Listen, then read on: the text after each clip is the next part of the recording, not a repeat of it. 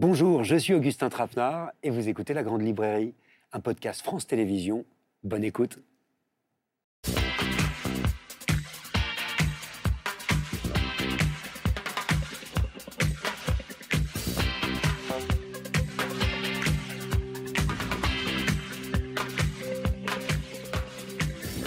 Bonsoir, bienvenue dans la grande librairie. Quel lecteur ou quelle lectrice êtes-vous? Vorace, exigeant, laborieux, joyeux et les auteurs qui nous entourent chaque mercredi en direct pendant une heure et demie. Quels livres les ont nourris Mais on veut savoir. Régis Geoffrey, bonsoir. Avec vous, on a une petite idée, parce qu'il y a deux ans, vous publiez Le dernier bain de Gustave Flaubert.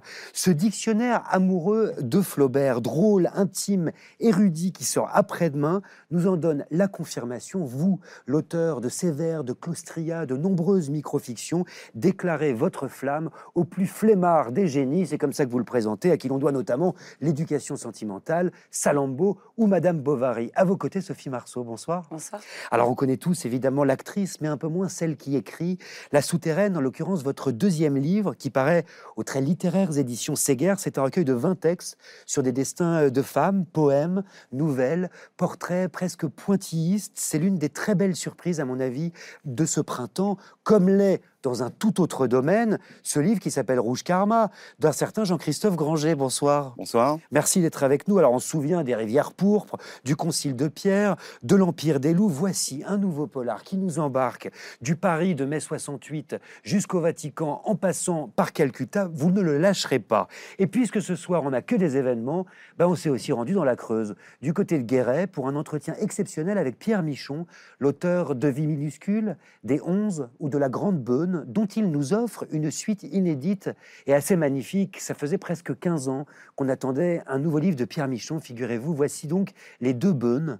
On parlera avec lui de désir, de beauté, d'écriture, la sienne d'écriture, mais aussi celle d'un certain Gustave Flaubert, qui sera décidément dans cette émission une figure presque tutélaire. Et c'est pour ça que j'aimerais commencer avec vous, Régis Geoffrey, ou plutôt avec ce dictionnaire amoureux de Flaubert. Amoureux, c'est bien que vous tendez une perche. Quel genre d'amoureux est-ce que vous êtes, vous? Parce que pas très tendre, j'ai l'impression. Bah, C'est-à-dire que comme j'ai passé beaucoup de temps avec lui, justement parce que j'ai écrit euh, le dernier bain de Gustave Flaubert, donc ça fait à peu près cinq ans que je suis avec lui, donc euh, j'avais l'impression d'être en ménage. hein. Bah, C'est-à-dire que là, oui, vous en parlez comme d'une relation. Voilà, on était un peu dans les, scènes de ménage souvent, parce que, alors il ne pouvait, pas- répliquer, mais il y avait le reste de sa co- correspondance qui faisait écho, parce que je trouvais poseur à certains moments, euh, je trouvais euh, d'une muflerie euh, effarante avec Louis Collet d'une façon générale, c'est-à-dire que dès qu'il avait une relation qui l'aurait obligé à quelque chose, qui pouvait le tenir, euh, il y a beaucoup d'hommes hein, qui sont comme ça. Mais cela dit, euh, là, c'était terrible parce que les relations avec, euh, avec Louis Collet, il lui dit par exemple Je crois que je t'aimerai quand je t'aimerai encore quand j'en aimerai une autre. C'est sympa. Alors, votre amour est aussi vache que celui qu'il entretenait avec Louis Collet, si je vous comprends bien. Ben, C'est-à-dire, c'était même pas vache, c'était une folie. Il lui disait, par exemple, euh, pour toi, l'amour est une chose euh, essentielle. Pour moi, c'est un condiment, c'est un à côté, ce qui fait très plaisir aux gens, quoi, en lui disant qu'il était fou amoureux d'elle, etc. Puis il la voyait jamais. Il lui avait dit, euh, je crois qu'on peut s'aimer passionnément, et ne pas se voir pendant dix ans sans en souffrir. C'est particulier. Surtout qu'il avait 25 ans, en pleine, euh, en pleine santé. voilà.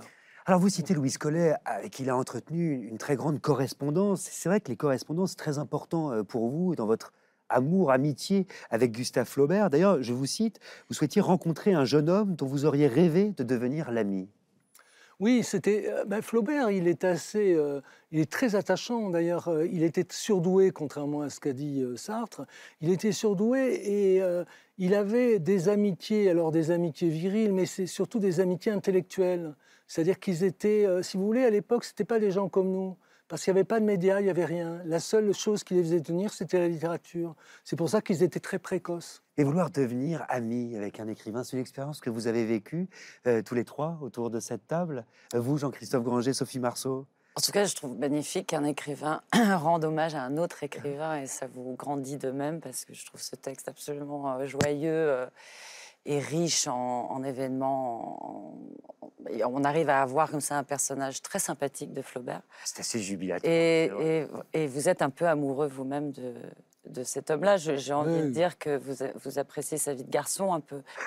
J'ai euh, bah, j'ai pas eu- une vie assez différente parce que moi, C'est pas eu ce que je dis, mais euh, j'imagine que vous enviez un petit peu son côté flemmard et Mais je voudrais mais quand- génial aussi. Je euh, voudrais quand sûr. même ajouter un mot sur l'histoire de Flemmard. Je voulais dire que les gens qui étaient rentiers à cette époque-là ne faisaient rien du tout. C'est-à-dire qu'ils n'avaient jamais fait un café de leur vie et même ils ne ciraient pas leurs bottes. C'est ça que je voulais dire. Oui. Donc Flaubert était dans ce contexte. Quand on dit le pauvre gars qui était toujours à écrire, il fallait bien qu'il fasse quelque chose. Alors vous écrivez, euh, Régis Geoffrey, Flaubert fut l'un des auteurs qui m'a réconforté de sa présence. Il était comme moi euh, l'un de ceux que Proust baptisa les nerveux. Qu'est-ce que c'est un nerveux? Ben, les nerveux, c'est à peu près tous les écrivains. Alors, euh, vous avez Kafka qui était malade des nerfs, hein, ça veut dire. Euh, donc, vous avez Rousseau, vous avez Balzac, vous avez. euh, je ne sais pas lequel ne l'était pas. Vous avez Céline, vous avez tout ce que vous voulez. Peut-être Joyce, mais il, était, il avait des problèmes de, de. Mais non, c'est à peu près. C'est-à-dire qu'il y a même des écrivains qui vous disent que s'ils n'avaient pas été insomniaques, ils n'auraient pas eu le loisir de travailler, d'écrire, parce que dans la journée, ils travaillaient. C'est très lié, en fait. Bien que l'insomnie, vous savez, est, apparue avec l'électricité. Mais moi, je dirais qu'elle est apparue avec la lampe à pétrole qui éclairait beaucoup. La lampe à pétrole, je crois que ça date de 1845. C'est-à-dire qu'avant, c'était les bougies, on n'y voyait rien. Et ça, c'est assez fascinant, euh, la nuit de l'époque. Et là, vous la voyez en, en Afrique, par exemple. Quand vous arrivez en Guinée-Conakry et que vous arrivez à la baie, par la nuit, vous dites où est la baie Et la baie est là, mais c'est la nuit totale. Vous êtes un nerveux, vous, Jean-Christophe Granger? Oui, je pense, euh, pour écrire, il faut, il faut avoir la niaque. hein. En tout cas, vous êtes un, La pêche, un la pêche. un Moi, je fin me lève très, lecteur. très tôt le matin et j'y vais. Et un fin lecteur de Flaubert, ça vous l'êtes. Ah bah, j'ai fait un mémoire sur Flaubert, donc euh, euh, durant mes années universitaires, oui, j'ai j'ai beaucoup travaillé sur Flaubert. J'ai lu évidemment sa correspondance et tout ça. Et j'étais un jeune homme, alors euh, euh, c'était un compagnon, mais c'était un géant. Mais il m'a appris un truc, c'est que moi, j'ai- je ne sais pas si vous êtes d'accord avec ça, mais euh, il est, il- à la fin de sa vie, il était asphyxié par la bêtise humaine. Et dans sa correspondance, il parle des, des cons, en fait. Et, et il n'en pouvait plus. Et, et il était obsédé par ça jusqu'à écrire Bouvard et Pécuchet, enfin, euh, faire un dictionnaire des, des idées reçues, c'est-à-dire des, des bêtises que les gens disent sans analyser rien. Et je me suis toujours dit, euh, quand, quand j'aurai son âge ou quand je serai grand, euh, je ne serai pas comme lui. Je- J'essaierai de ne pas m'intéresser à la bêtise et de faire comme si elle n'existait pas, parce que on le sent, euh, on le sent étouffé, quoi. Et j'essaye moi tous les jours d'être au-dessus. Et vous, Sophie Marceau, quelle lectrice est-ce que vous êtes de Flaubert? Très mauvaise, puisque en fait, j'ai Flaubert, j'ai euh, j'ai lu Madame Bovary. On m'a fait lire Madame Bovary à l'école quand j'avais 11 ans, je crois, pendant une année entière, et j'ai- j'ai jamais saisi le, le pourquoi de ce choix. Et j'ai jamais relu Flaubert depuis.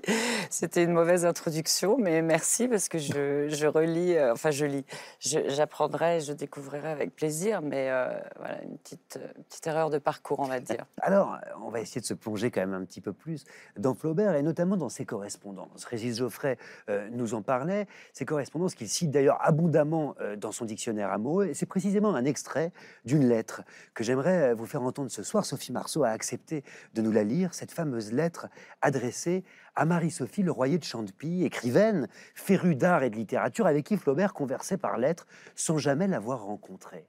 Ce passage est très connu. Je vous le résume en une phrase. Lisez pour vivre. Sophie Marceau, c'est à vous. Vous me demandez quel livre lire. Lisez Montaigne. Lisez-le lentement, posément, il vous calmera. Et n'écoutez pas les gens qui vous parlent de son égoïsme. Vous l'aimerez, vous verrez. Vous ne lisez pas comme les enfants lisent pour vous amuser, ni comme les ambitieux lisent pour vous instruire. Non, lisez pour vivre. Faites à votre âme une atmosphère intellectuelle qui sera composée par l'émanation de tous les grands esprits. Étudiez à fond Shakespeare et Goethe. Lisez des, des traductions des auteurs grecs et romains, Homère, Pétrone, Plaute, Apulée, etc. Et quand quelque chose vous ennuiera, acharnez-vous dessus. Vous le comprendrez bientôt. Ce sera une satisfaction pour vous. Il s'agit de travailler, me comprenez-vous? Je n'aime pas avoir une aussi belle nature que la vôtre s'abîmer dans le chagrin et le désœuvrement. Élargissez votre horizon et vous respirerez plus à l'aise. Si vous étiez un homme et que vous eussiez 20 ans, je vous dirais de vous embarquer pour faire le tour du monde. Eh bien, faites le tour du monde dans votre chambre. Étudiez ce dont vous ne doutez pas, la terre. Mais je vous recommande d'abord Montaigne. Lisez-le d'un bout à l'autre et quand vous aurez fini, recommencez. Les conseils de médecins, sans doute, que l'on vous donne me paraissent peu intelligents. Il faut au contraire fatiguer votre pensée. Ne croyez pas qu'elle soit usée, ce n'est point une courbature qu'elle a, mais des convulsions. Ces gens-là, d'ailleurs, n'entendent rien à l'âme, je les connais. Allez. C'est un texte extraordinaire. Lisez pour vivre. Régis Geoffrey, qu'est-ce que ça veut dire? Euh, Mademoiselle Leroyer de Chantepie, euh, si vous voulez, c'était des gens très isolés. Et euh, il faut voir qu'il n'y avait aucun moyen de communication. Il n'y avait pas de téléphone, il n'y avait pas de radio, il n'y avait rien. Et donc, il n'y avait que la littérature, parce qu'il y avait le théâtre, mais c'était rare en province, euh, et c'était coûteux. Donc, c'était la littérature qui pouvait vous emporter hors de votre, de votre existence. C'est pour ça que les, les écrivains de l'époque ont vraiment commencé très tôt à écrire, parce qu'ils ont lu énormément, Oui, euh, dès vous- le début. Vous écrivez, parce que je l'ai quand même noté, un écrivain est fait pour écrire, toute lecture représente pour lui une perte de temps et devrait lui être interdite. Ça m'a fait quand même rire. Oui, mais c'est un peu, un peu poussé. Vous savez, je pousse les choses pour faire une loupe et qu'on voit certaines choses. Euh, c'est-à-dire, c'est peut-être un peu autobiographique. C'est-à-dire qu'avec le temps, je préfère écrire que lire. Euh, lire souvent me pèse, euh, alors que écrire jamais plus. Bah, Parce qu'au début, ça me, ça me, c'était comme souvent, c'était difficile. Et maintenant, j'ai l'impression depuis des années, quelques années, d'avoir une sorte de libération.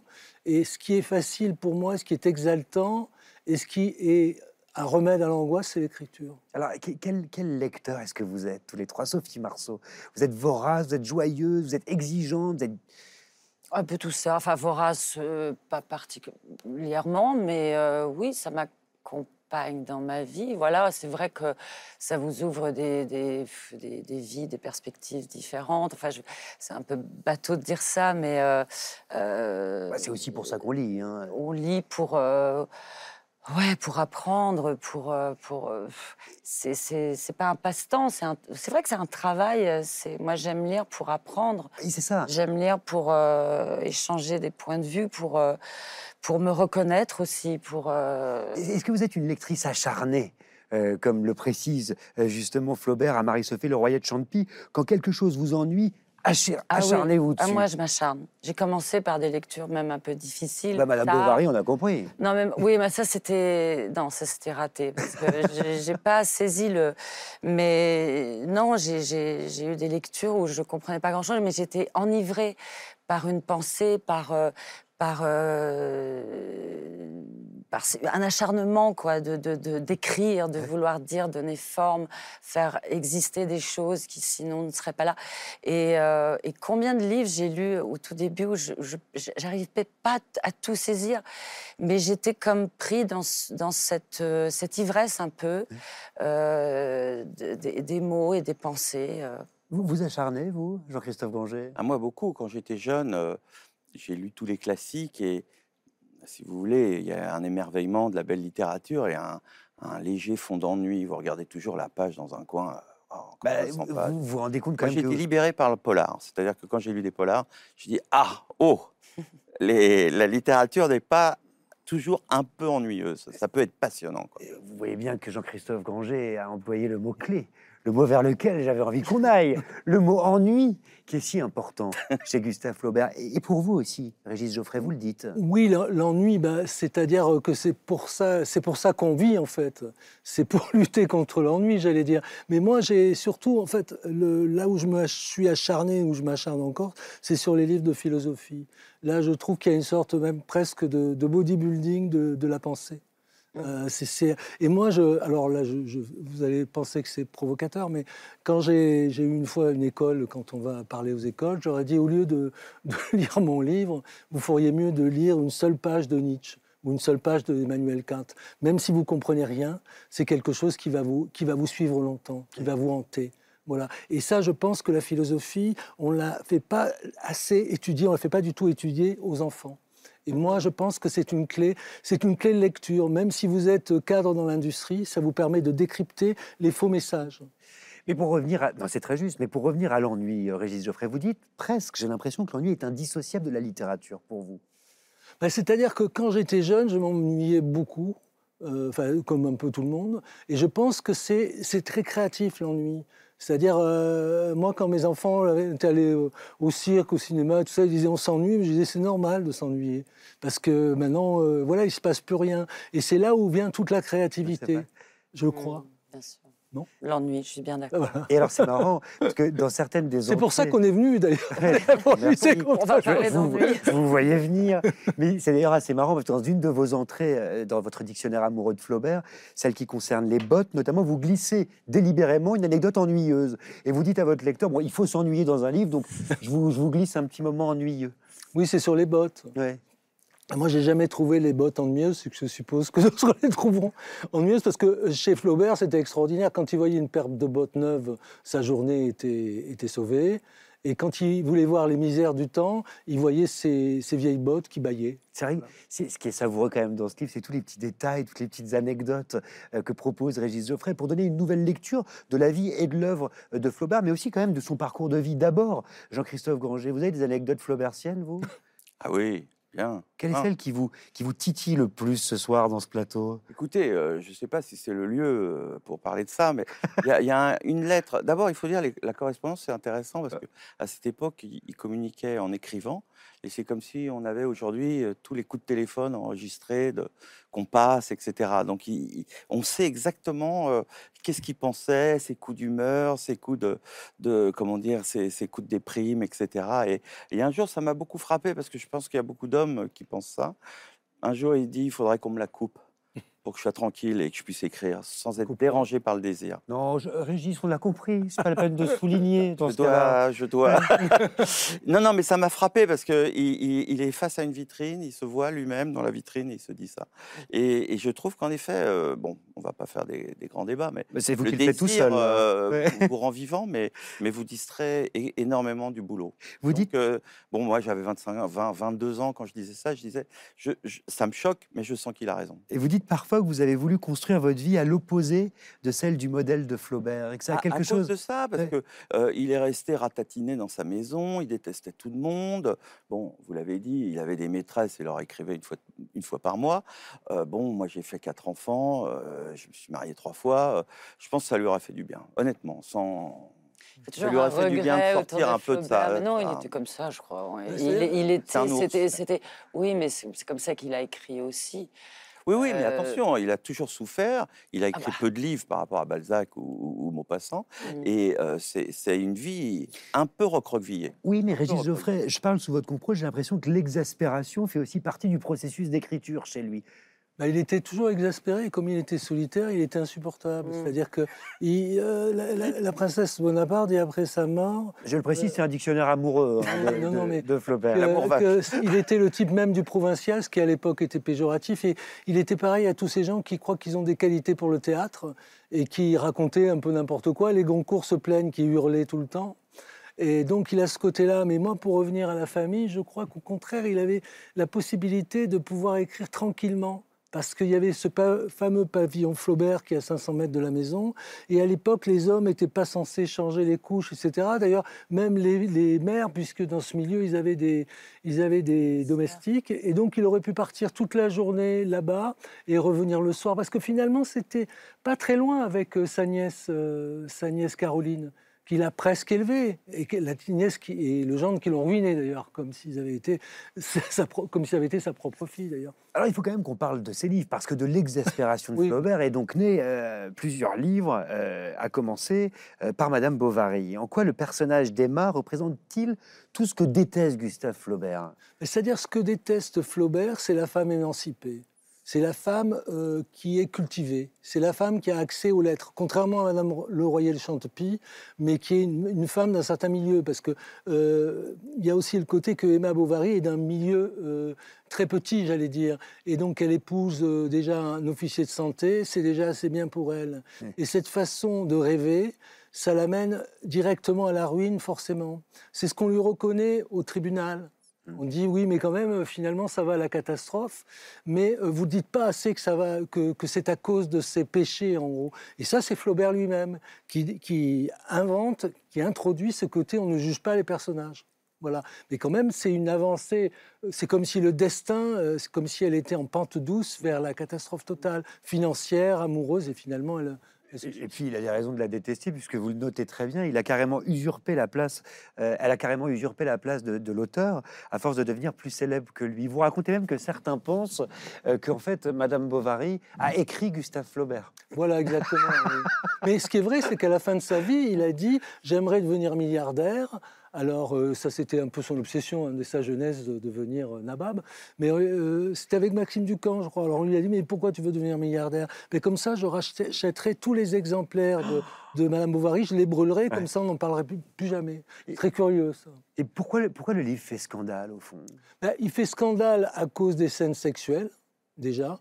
Et alors, ce qui est très drôle et ce qu'on peut découvrir, mais là, c'est une option que je prends, mais je crois qu'elle est bonne, parce que quand on voit les attendus du procès, ils ont toujours été très étranges pour moi, parce qu'ils sont accablants, puis les deux derniers le, le, libèrent. Et en fait, je crois qu'il a été euh, acquitté pour des raisons bourgeoises, parce que son frère était médecin-chef de, de l'hôpital de Rouen.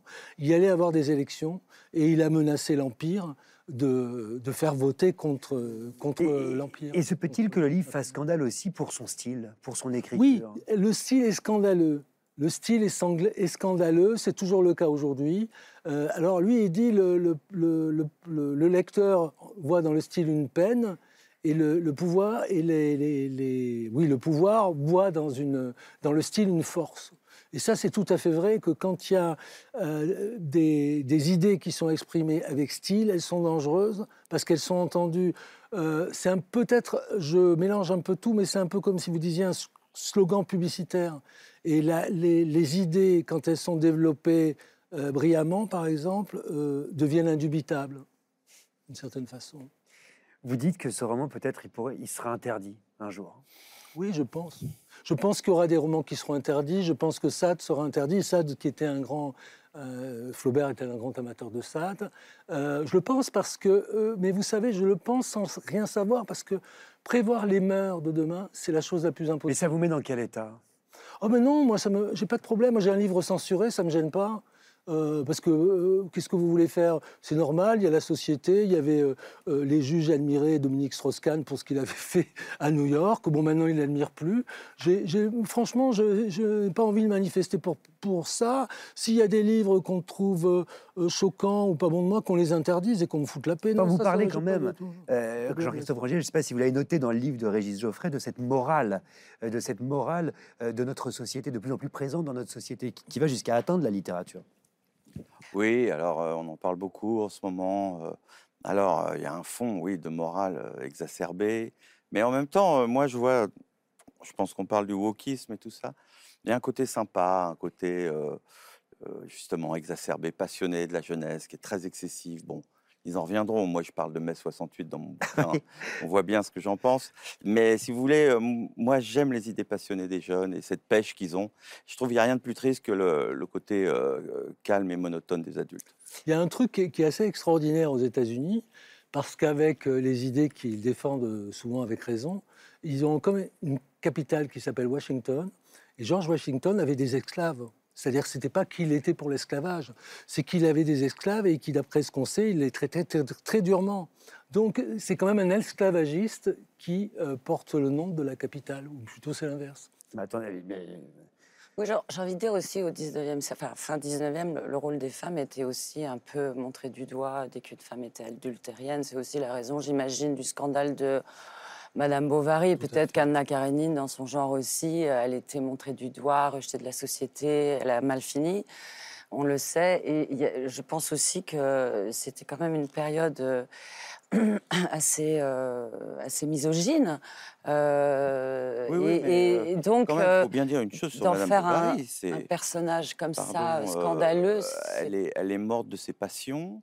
Bah, pour Flaubert, l'amour pur, c'était un amour 100% cérébral. Monsieur Bovary, le mari, il meurt de, ses souvenirs de Madame Bovary, comme un adolescent avec son cœur qui éclate. non, non, il avait un côté passionné et sympa. je soulignerais que votre rapport. Non, mais l'amour. Votre comparaison avec Anna Karenine est assez juste parce que Tolstoï, on dit quand même qu'il a voulu écrire une Madame Bovary Ouais. russe. Ouais. Donc, euh, et c'est un peu Madame Bovary, un technicolor, moi je trouve. Mm. c'est vrai, c'est c'est bah, c'est russe quoi. c'est- Surtout quand elle est incarnée par Sophie Marceau, ici présente. La langue, euh, ou plutôt la langue de Flaubert, mais surtout ce dictionnaire amoureux de Flaubert de Régis Geoffrey, il faut le lire à tout prix. Il est publié chez Plomb. C'est un livre délicieux qui vous donne l'envie en fait de d'ouvrir d'autres livres. C'est ce qui est incroyable avec les dictionnaires amoureux, c'est qu'ils rappellent des souvenirs et en même temps ils vous ouvrent à d'autres horizons. Ils vous incitent à la découverte. Et puisqu'on parle de découverte, bah, j'aimerais qu'on se penche sur une vraie découverte là pour le coup, euh, qui s'appelle La Souterraine, qui sort demain et que je suis très très fier de porter dans cette émission. Parce que je vous le disais, c'est pour moi l'une des belles surprises de ce printemps. Je dis surprise euh, parce que on a tous et toutes l'impression de la connaître, Sophie Marceau, euh, par les personnages de pellicule qu'elle a incarnés au cinéma. Mais c'est une autre facette souterraine qu'elle nous révèle grâce à ce livre. C'est un recueil d'une vingtaine de textes, nouvelles, poèmes, fragments de vie qui composent par touches successives un portrait de femme, plusieurs portraits de femmes en réalité, héroïne, fille, jeune femme ou amante ou amoureuse, mère ou grand-mère pour la citer.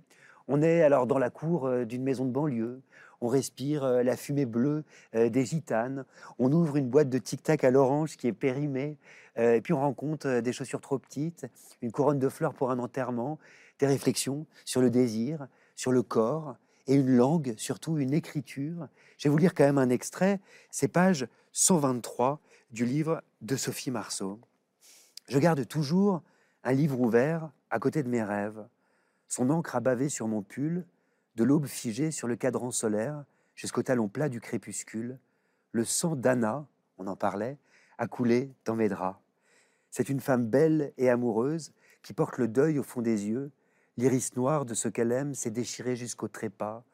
Anna, pourquoi veux-tu mourir? Si tu meurs, alors je meurs aussi. Il vient d'où ce texte, Sophie Marceau?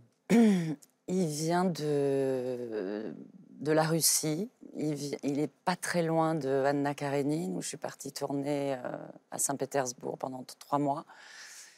Et euh, cette ville, euh, ce pays, cette culture m'a bouleversée en positif, en négatif. Enfin, j'étais assez remuée.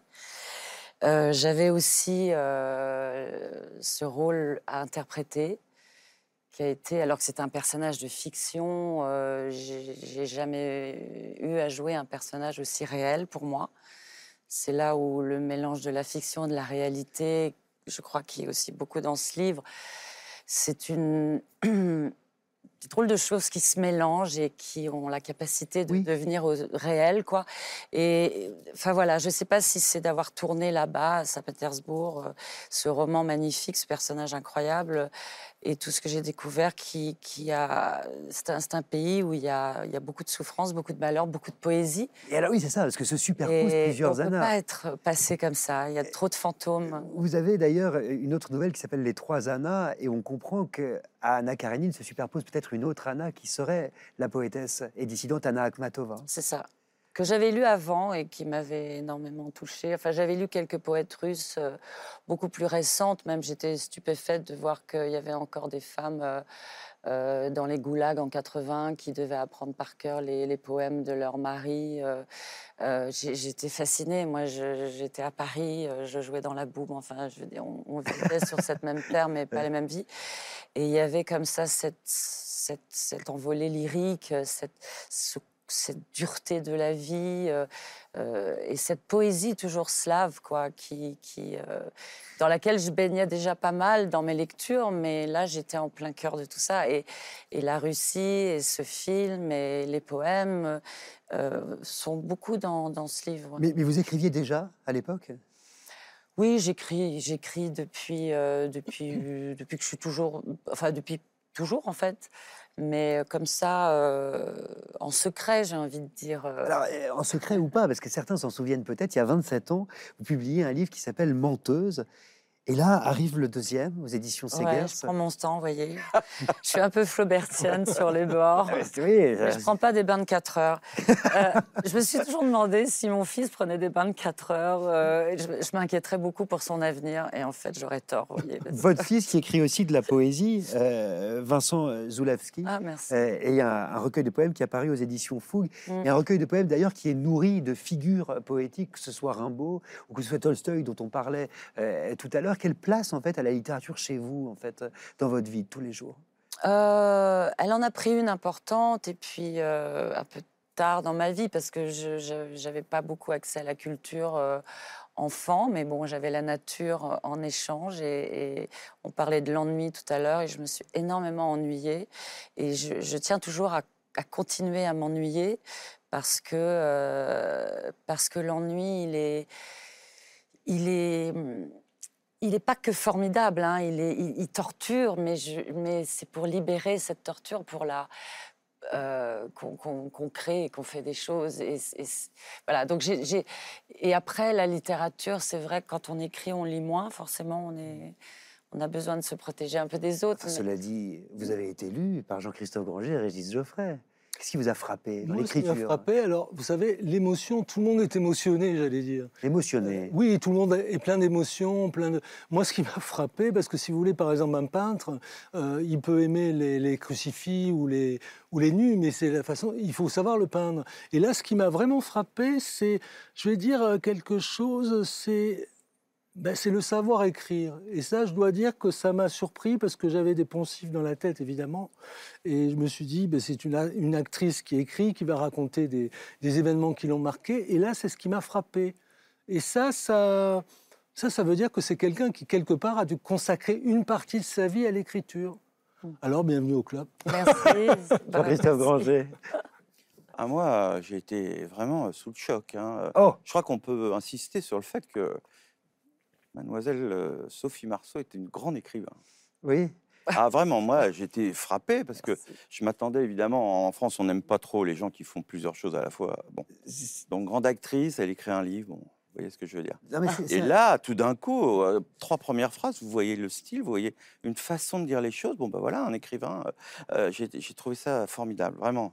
Bravo, Sophie. Merci. euh, merci. mais- mais c'est intéressant, cela dit. C'est une crainte que vous aviez et qui vous habite encore quand vous écrivez, justement? Oui, c'est vrai. Mais je. En fait, sur ce livre, j'ai quand même. euh, Moi, j'apprends. J'apprends. Et c'est en faisant qu'on apprend. Et j'ai envie de faire plus, parce que j'ai envie d'apprendre plus.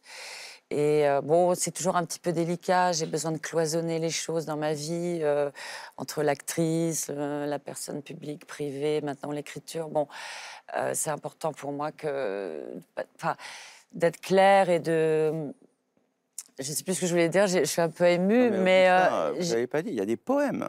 Ah, bien sûr, hein, bien Des sûr. poèmes qui sont sublimes. Je l'ai dit, des poèmes, des a portraits presque de- pointillistes, de des nouvelles. choses, également. des J'apprends, j'apprends à avoir envie de plus. Et quand je lis vos livres, messieurs, je, je, je, je me dis, mais c'est ça le plaisir, en fait, c'est de raconter, c'est de décrire.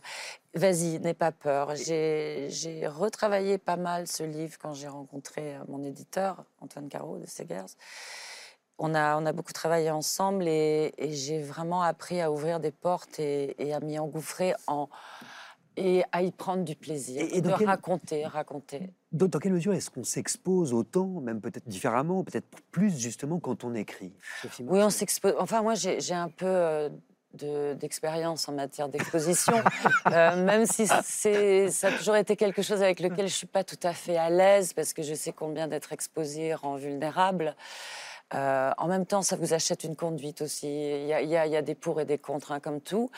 Mais bon, la littérature, écrire, c'est c'est pas un choix en fait. Euh, j'ai pas écrit pour raconter ma vie ou pour euh, non, j'ai écrit parce que j'en avais besoin, Euh, parce que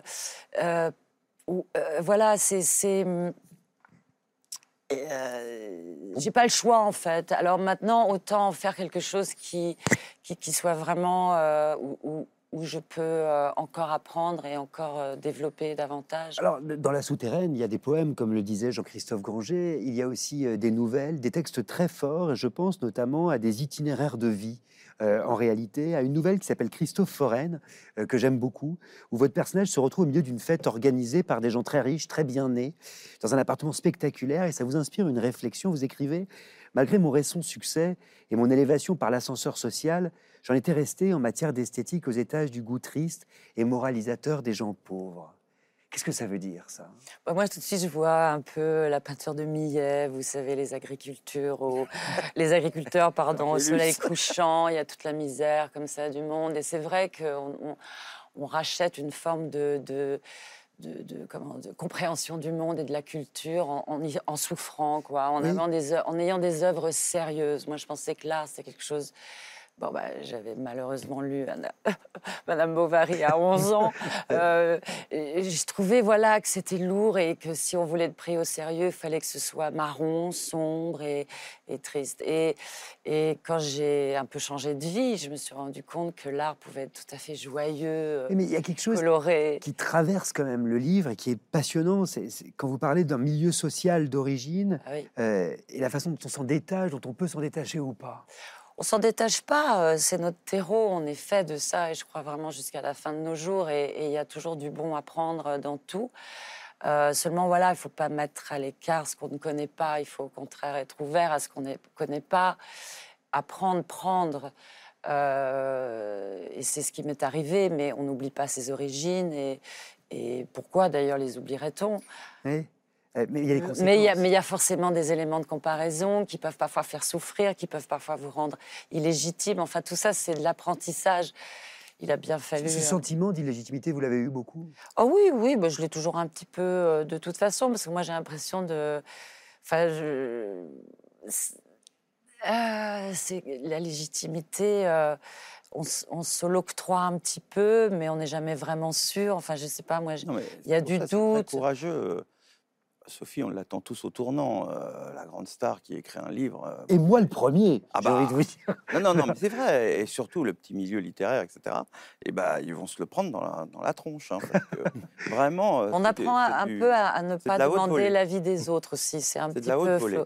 Encore une fois, si on demande trop l'avis de tout le monde, on ne fait plus rien. Mhm. Donc, on fait. Oui, mais juste un mot, c'était sur le fait qu'on n'est jamais sorti de son milieu. Alors, ma mémoire des noms est catastrophique, mais j'ai toujours à, l'esprit cette phrase d'un écrivain sud-américain qui disait Je ne suis pas riche, je suis un pauvre qui a de l'argent. Voilà, c'est tout à fait ça. On ne peut pas se sortir. Il y, a, des gens qui n'en sortent jamais. Euh, parce qu'on ne peut pas en sortir, parce qu'on ne peut pas sortir de ses origines, parce que les origines, c'est ce qui vous a fasciné. Alors en même temps, moi, il y a quelque chose qui m'embête un peu, c'est quand on parle de transfuge social, parce que j'ai l'impression, vous savez, de, de, la Russie soviétique, alors que quand même, c'est une joie je veux dire, c'est une joie de changer de milieu social et de et de d'avoir plus d'aisance, de, voir, plus. Non, il me semble. Hein. C'est pas une catastrophe. Mais tout à fait. Non, non, mais on, change, mais bon, ça n'empêche qu'on reste. Euh, attentif et on a des réflexes, des automatismes. Oui, tout à fait. Euh, et dans cette, dans cette nouvelle, notamment, vous écrivez Moi aussi, j'avais fait des choses remarquables, mais comment oser prendre la parole Comment oser tout simplement les prendre mots, la parole? Les mots, je les avais pas, les mots. J'ai toujours un peu, je lutte parfois, parce que moi, je suis, je suis une actrice, j'ai pas forcément les mots, on les écrit pour moi. Et il y a le corps aussi pour moi, le corps, c'est une expression. C'est euh, et parfois, j'aurais plus envie de vous faire des des des, allez-y, faites-nous une chorégraphie. Au point où on en est dans la grande librairie, allons-y. Le corps, il est, il parle beaucoup. Euh, on parlera tout à l'heure d'un euh, Michon qui, qui, parle de son de son personnage féminin. on parle que du corps. et le corps, il, a, il, il, est parfois, il nous aide quand on n'a pas les mots. Moi, j'avais pas les mots. Euh, donc euh, on n'ose pas s'aventurer trop. J'ai remarqué quand même euh, à, plusieurs reprises des réflexes d'écrivain. Vous notez par exemple que vous avez des images que vous enregistrez dans une boîte à personnages. Ouais. C'est vrai? Ça se fait comme ça. Oui, en fait, j'enregistre plein de trucs. J'ai aucune mémoire, c'est catastrophique. Mais je me rends. Et, le, travail d'écriture aussi, c'est un travail de mémoire incroyable parce que les choses vous reviennent et elle ne vous trahit pas, votre mémoire, en fait. Moi, j'essaye de frimer parfois et de me dire bon, allez, je vais leur réciter un truc à table. Mais j'ai oublié. En revanche, quand vous écrivez, ce qui vous revient en mémoire, c'est vraiment ce qui vous a marqué. C'est vraiment ce que vous avez remarqué. Et c'est des pépites. C'est des petites choses qui ont signifié des choses, qui ont raconté quelque chose pour vous. Et, euh, ça suffit à, produire un texte? Et je, absolument, je pense que c'est des petites associations d'événements, de, enfin, c'est des, petits déclics qui, qui après s'enchaînent. Et votre mémoire, en fait, elle vous trahit pas. Elle est ce que vous êtes vraiment.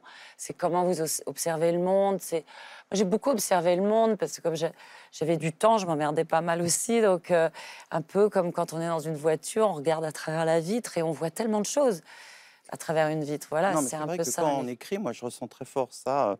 On est dans une espèce d'état de conscience euh, aigu, euh, en éveil. Il y a plein de choses qui vous reviennent qui viennent sous, sous, la, sous la main. Quoi. Mais euh, oui, je, moi, je, ça me vient à l'esprit, c'est une phrase un peu d'écrivain d'ailleurs, c'est qu'effectivement, on se prend la réverbération du monde et surtout la réverbération médiatique, en fait. Par exemple, on sait qu'il y a une guerre au loin parce qu'on nous l'a dit. Et j'ai l'impression que le, dans la tête, le réel se reproduit. Si vous voulez, c'est comme euh, s'ils faisaient des enfants et des enfants qui sont un peu différents du réel. Et plus ils se reproduisent, plus ils s'en éloignent et en même temps ils en sont issus. Moi, c'est l'impression que j'ai là. Il y a une nouvelle que j'aime beaucoup euh, dans votre livre, Sophie Marceau, qui s'appelle L'élu. C'est la toute dernière euh, nouvelle, et c'est une nouvelle sur une mère, sur le destin d'une mère en fait. Euh, une femme qui rêvait d'être avocate ou enseignante, mais qu'on a envoyé servir des gens mieux nés. Et vous écrivez, page 146, elle se délesta petit à petit de ses rêves abandonnés sur le bas-côté et s'infligea le fardeau d'une vie de labeur, résignée à interpréter pour le reste de ses jours le rôle mal écrit de femme. Qu'est-ce que c'est? Le rôle mal écrit de femme? Bah, C'était un peu son malheur, si j'ose dire. Euh, et c'est un peu. Ce, texte aurait pu s'adresser un peu à toutes les femmes. Enfin, ce pas, pas des textes féministes, mais je me suis rendu compte, après les avoir écrits, que c'était comme ça, la fatalité. elles n'avaient pas le choix. Mais ma mère, ma grand-mère, euh, euh, Madame Bovary, c'est quand même, et on traîne cet héritage-là, cette mémoire euh, euh, cellulaire euh, de nos parents, de nos familles. Et de... Moi, je suis une femme et, je, sens, je ne comprenais pas pourquoi j'avais ça en moi, cette espèce d'accablement, cette difficulté d'être de, femme et de le... Voilà, on parlait de légitimité tout à l'heure. Et et maman euh, ou d'autres femmes euh, que j'ai connues euh, ont subi en fait beaucoup leur vie. Et diriez-vous qu'on a besoin d'écrivains ou d'acteurs d'ailleurs, de raconteurs d'histoires pour changer ça, pour mieux écrire les rôles de On a toujours besoin bien sûr d'écrivains, de témoignages, c'est de témoigner. et, les, les, histoires les plus personnelles deviennent aussi très universelles. Et euh, je dis ma, mère, dans, c'est son histoire, mais en vérité, ça pourrait s'adresser euh, à, beaucoup, beaucoup de femmes. Et qu'est-ce que c'est un rôle bien écrit de femme alors? Qu'est-ce que ce serait bah, Un rôle où, déjà on, on l'écrit déjà. C'est-à-dire où, où, on vous laisse l'écrire, en fait. On est un peu son propre acteur, son propre écrivain de sa vie. Et euh, les femmes, de, Simone de Beauvoir disait qu'elles n'avaient jamais été définies autrement que par rapport aux hommes. Elles n'avaient pas de, définition à part entière. Euh, ou alors c'était des femmes euh, comme des espèces de, d'entités magnifiques, sublimes, physiquement toujours. voilà, il y a une espèce de, telle attraction pour la femme, le corps de la femme, le plaisir de la femme, qu'on en a oublié qu'elles avaient une tête. Non, mais c'est intéressant ce que vous dites. Ça veut dire que écrire et réaliser aussi, hein, chez vous, ça veut dire, c'est ça, prendre, prendre en charge quelque part la parole. Mais je sais pas si prendre en charge la parole, mais moi j'ai envie de dire, j'ai envie de faire, je suis capable, je peux porter des valises, je peux, je peux écrire euh, ce que je pense. Euh, euh, et, bien sûr, j'aime bien qu'on m'écoute. Mais bon, ma voix est plus fluette peut-être. je n'ai pas autant de force que voilà, et on m'écoutera moins probablement. Et en tout cas, c'est du ressenti, c'est du vécu, et, ce n'est pas encore tout à fait euh, clair, ces histoires. Euh, on parlait des femmes tout à l'heure de l'Amérique. Euh, je trouve qu'on fait plutôt un petit bond en arrière quand même. L'expression des femmes, il est à nouveau remis en question. voilà, donc ce sont des femmes que j'aime parce que c'est des femmes qui ont, porté lourd et qui ont toujours été très dignes en tout cas. Il faut lire La Souterraine de Sophie Marceau. C'est publié aux très belles éditions Séguer. C'est un livre que je vous recommande parce que je vous garantis qu'il va vous surprendre. Et on va se retrouver dans un instant pour parler des livres de Pierre Michon et de Jean-Christophe Granger, mais tout de suite direction les libraires. Et cette semaine, comme un clin d'œil à votre livre, Sophie Marceau, on se rend à La Souterraine, dans la Creuse, ah. chez Quentin Liabo de la librairie L'Apothicaire. C'est un sujet signé Inès de la mode Saint-Pierre. Bonne idée. Le livre, c'est une forme de conversation ininterrompue. C'est l'endroit du prendre le temps. Et je dis bien prendre le temps, pas le subir. On vit à une ère d'hyper sollicitation. Et l'avantage du livre, c'est que ça nous offre en fait ce temps, ce souffle-là, ce temps long et de qualité. La souterraine, en fait, la librairie la plus proche, c'est Guéret, donc à plus de 30 km, ou Limoges, à plus de 50 km. Donc il y avait vraiment une véritable demande. Et lorsque je me suis installé ici, les lecteurs étaient présents, étaient ravis. Ce que j'aime, oui, c'est être secoué par une idée, secoué par une proposition. Il y a un livre auquel je pense, c'est Le Maître ignorant de Jacques Rancière. C'est lorsque l'on voit quelque chose, c'est se poser ce triptyque de questions, c'est que vois-tu, qu'en penses-tu et qu'en fais-tu? Et à partir de là, tout devient complexe et donc tout devient absolument fascinant.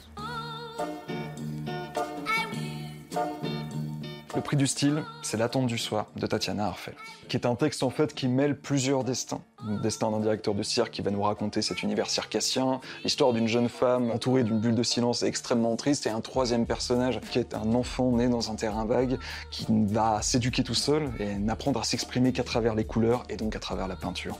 Il y a une densité, il y a une poésie dedans, sans aucune psychologie, tout est lié voilà, aux, aux sensations, à ces touches de couleurs, enfin, et c'est absolument magnifique. Le livre choc, c'est L'homme D de Luc Reinhardt. L'homme D, en fait, est un livre qui a été publié donc à début années 70, où l'on suit un psychanalyste qui s'appelle Reinhardt, évidemment, qui vit à New York et qui est dans un ennui profond et qui, du coup, pour redonner un peu de sel dans sa vie, va se mettre à jouer l'ensemble de ses actions au dé. Et donc ça appelle toutes les pulsions les plus profondes, les plus amorales, et en même temps parfois les choses les plus belles et les plus cordiales. Le road trip, ce sont les heures abolies de Lou Darson. C'est un roman d'introspection, d'une exploration organique. Et mais absolument fascinant. On a l'impression d'être dans un rituel et d'être complètement perdu là-dedans et d'être dans une transe de lecture. Et j'ai rarement vu ça, surtout de la part d'une si jeune autrice. Le livre bouleversant, c'est L'autre moitié du monde de Laurine Roux. C'est l'histoire d'une jeune fille, on est dans les années 30, en Espagne. On suit cette jeune fille qui s'appelle Toya, qui a une douzaine d'années, qui est une enfant sauvage, qui va devenir une adolescente, puis une adulte que l'on découvrira plus tard. C'est un roman donc, qui est d'une force inouïe, pétri de beauté. Et rien que d'en parler, en fait, les frissons me reprennent. C'est fou, c'est fou, c'est à découvrir. Oh là là, les frissons de notre libraire Quentin Liabo, il donne envie de tout lire celui-là. La grande librairie en direct sur France 5 ce soir avec Régis Geoffrey, Sophie Marceau, Jean-Christophe Granger et il ne vous a pas échappé qu'il manquait quelqu'un sur ce plateau. Quelqu'un euh, qui a, figurez-vous, dans cette librairie de la souterraine, une bibliothèque qui lui est consacrée parce qu'il est originaire de Creuse. Il est l'un de nos plus grands auteurs contemporains, l'auteur de Vie minuscule, il y a presque 40 ans, de textes majeurs comme Maître et serviteur, Corps du roi, Abbé, ou les 11, il s'agit de Pierre Michon. Ce nom, Pierre Michon, quand je le prononce comme ça, qu'est-ce qu'il vous évoque? Régis Geoffrey, tiens. Ouais, c'est un, c'est un écrivain en même temps un peu souterrain. C'est un écrivain qui est reconnu, euh, euh, j'allais dire, par ses pairs, et, et d'ailleurs il était nobilisable Ah oui, avec Michel Houellebecq et Annie Ernaux, euh, qui- ce qui a été une surprise en réalité. Euh, donc ça veut dire que sa renommée est arrivée jusqu'en Suède, et c'est pas en France autant on connaît Houellebecq et Annie Ernaux, autant euh, je pense que généralement on connaît peu Pierre Michon. vous vous êtes penché euh, donc euh, dans, dans ce livre, dans son œuvre, Sophie Marceau? Dans son œuvre, pas entièrement, mais Vie minuscule, c'est très impressionnant. Enfin, c'est une, c'est une langue, une, une cascade comme ça de, de- de- de mots qui vous, qui vous arrêtent pile, euh, ou sur une falaise, ou sur un champ mani- magnifique. Euh, Il y a un rythme absolument dingue. C'est un homme qui est en cardio tout le temps, quoi. Euh, et puis, bon, une langue magnifique. euh, Oui, c'est très surprenant et c'est tout à fait euh, phénoménal, quoi. c'est une langue, Jean-Christophe Ah oui. Je dirais, vous savez, comme on dit en ce moment, il est culte. C'est-à-dire, euh, tous ceux qui le connaissent le gardent comme un secret, quoi. C'est, il est culte. Pierre Michon, euh, les gens qui adorent la littérature, ils, ils connaissent Pierre Michon et c'est une sorte de pépite. Alors, Garde au chaud, quoi. presque 30 ans après la publication euh, de ce livre culte qui s'appelait La Grande Beune, vient de paraître une suite inédite, une seconde partie La Petite Beune. Euh, les deux textes sont réunis dans ce nouveau livre qui s'appelle Les Deux Beunes. Un instituteur débarque dans le Périgord, des grottes préhistoriques, au début des années 60, c'est son premier poste, et il tombe en émoi devant une buraliste qui vend des Malboro et qui s'appelle Yvonne. La première partie se terminait sur ce désir, hein, ce désir ardent, violent, forcément inassouvi. La suite qui vient de paraître, c'est une toute autre promesse. Mm. C'est la possibilité du désir. Ça vous a plu? Les deux bonnes Ah oui, oui, c'est chaud. Hein. C'est, euh, là, euh, c'est pas équivoque. euh, Et, et encore une fois, la femme est. Enfin, je veux dire, elle est très présente euh, dans, dans- dans son désir, en tout cas, de, de jeune homme. On dirait un jeune homme euh, Et essoufflé, en fait. peut-il que le désir soit dans la phrase, justement, Bah, en je crois parlait? que, si vous voulez, le, le roman, c'est une histoire très sexuelle. Ah, C'est pas le roman en général.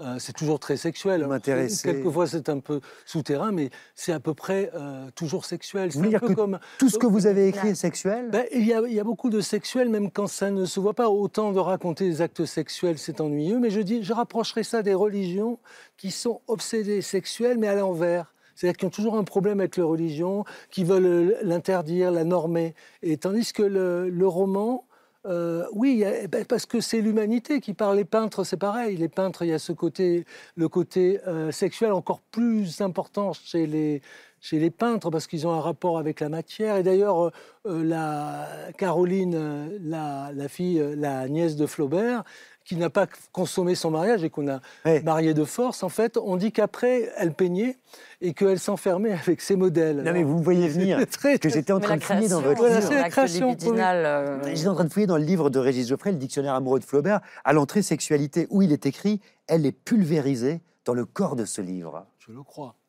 Je le crois tout à fait, oui, parce que euh, tout est sexuel ou, mais la phrase était, était essentiellement, je dirais, euh, de toute façon sensuelle et obsédante, un peu comme, euh, comme la sexualité. Et chez Flaubert, il y a toute cette sexualité qu'il refuse, justement, euh, parce qu'elle l'empêche d'écrire. Mhm. Donc il y a quand même toujours cette obsession euh, sexuelle. Voilà. Et chez Michon, il nous a reçus, Pierre Michon, dans son pays où il est né et euh, où il vit encore une bonne partie de l'année, du côté de Guéret, dans la Creuse. On se retrouve juste après avec Régis Geoffrey, Sophie Marceau et Jean-Christophe Granger. Regardez.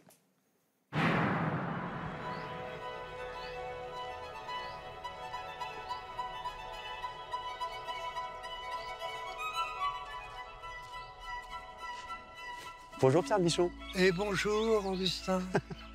On est euh, pas loin de Guéret, dans la Creuse. Là, euh, vous avez passé votre enfance, c'est là où vous vivez encore aujourd'hui. Et donc, les deux beunes euh, nous plongent dans un autre espace que celui-ci, dans un autre temps aussi, au creux de ces rivières, la petite euh, et la grande beune, affluent de la Vézère, dans le Périgord, des grottes préhistoriques, au début des années 60. Et effectivement, les deux beunes est composé d'un premier texte qui s'appelait La Grande Beune, que vous avez publié il y a presque 30 ans. Et voici la suite. J'ai démarré sur un jeune homme de 20 ans qui va dans le pays des grottes euh, paléolithiques souterraines et qui tombe éperdument amoureux d'une dame plus âgée que lui, Yvonne. C'est vrai que le projet de départ, ça s'appelait L'origine du monde. Oui, l'origine du monde. Alors, à cause des grottes préhistoriques et euh, du désir, Tu désires du tableau de. oh, faites pas l'andouille. du tableau de Courbet, qui est le tableau de l'objet même du désir masculin.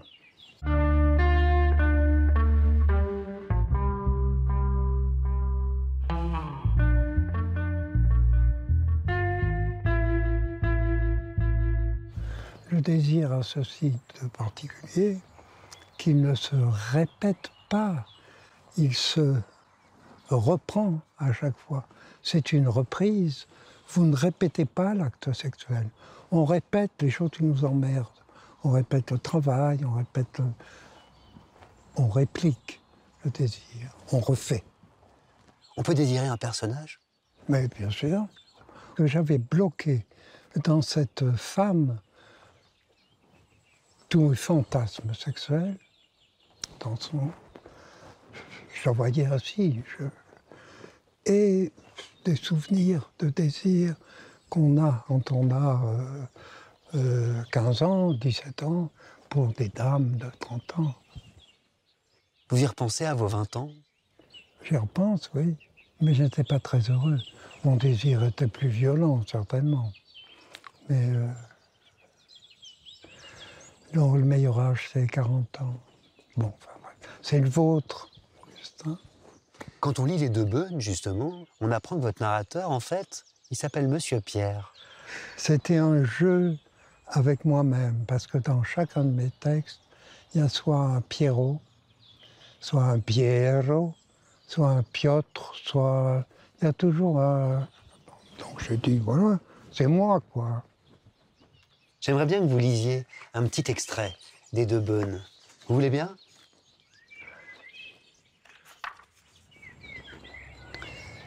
J'y croyais, oui. L'accouplement est un cérémonial. S'il ne l'est pas, c'est un travail de chien. La jouissance est une phrase longue, contournée, obéissant à des rites, des formes. Yvonne ne disait pas autre chose. Elle ne voulait pas autre chose.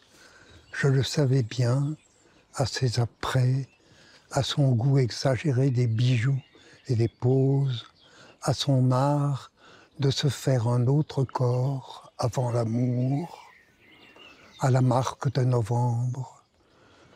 Elle ne souhaitait pas faire l'amour, elle voulait le commettre. Elle aimait ce comble de la civilisation.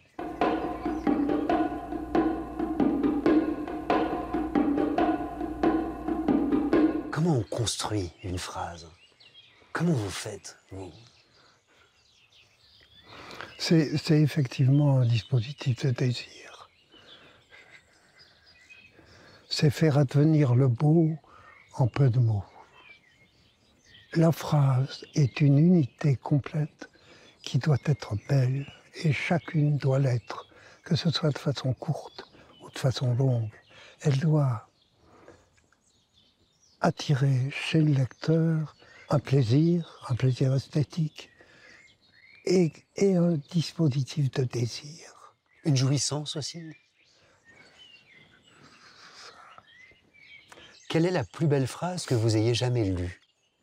C'est une phrase de Madame Bovary qui est longue. Il y a une virgule et ça finit par la nuit. La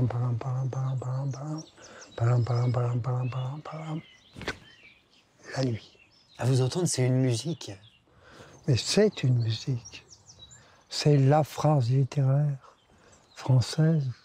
Qu'est-ce qui fait pour vous sa beauté?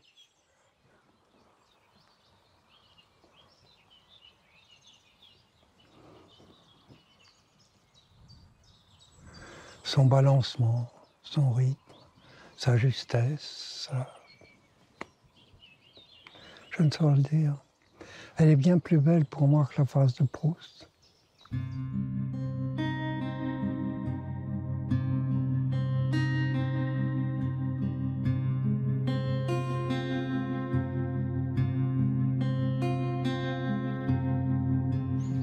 Si c'était à refaire, Pierre Michon, qu'est-ce que vous referiez et qu'est-ce que vous referiez pas? Je serais riche. Première chose.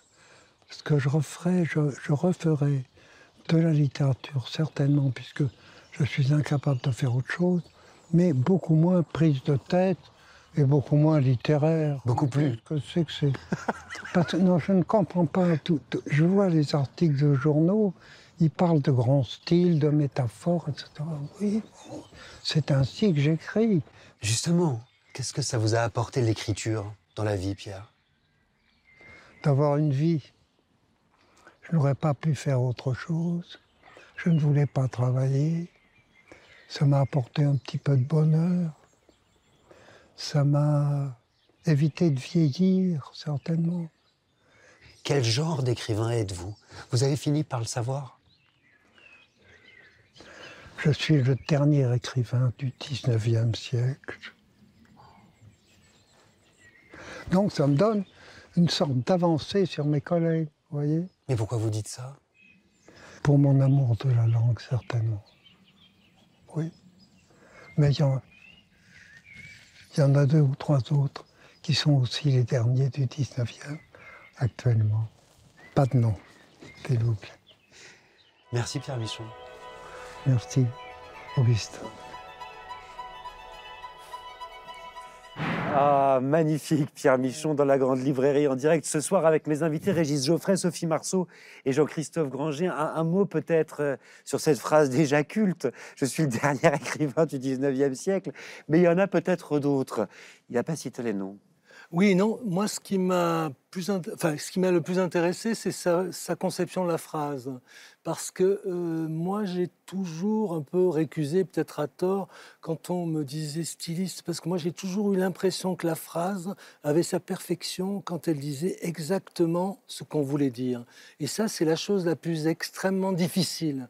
Et la beauté vient après, c'est un peu peut-être, je mets ça euh, sur un autre plan, mais comme le design. Euh, c'est utile parce que c'est beau. Et moi, je suis obsédé par le fait que la phrase dise exactement ce qu'elle veut dire, parce que comme chacun sait, la langue française est précise et c'est très difficile.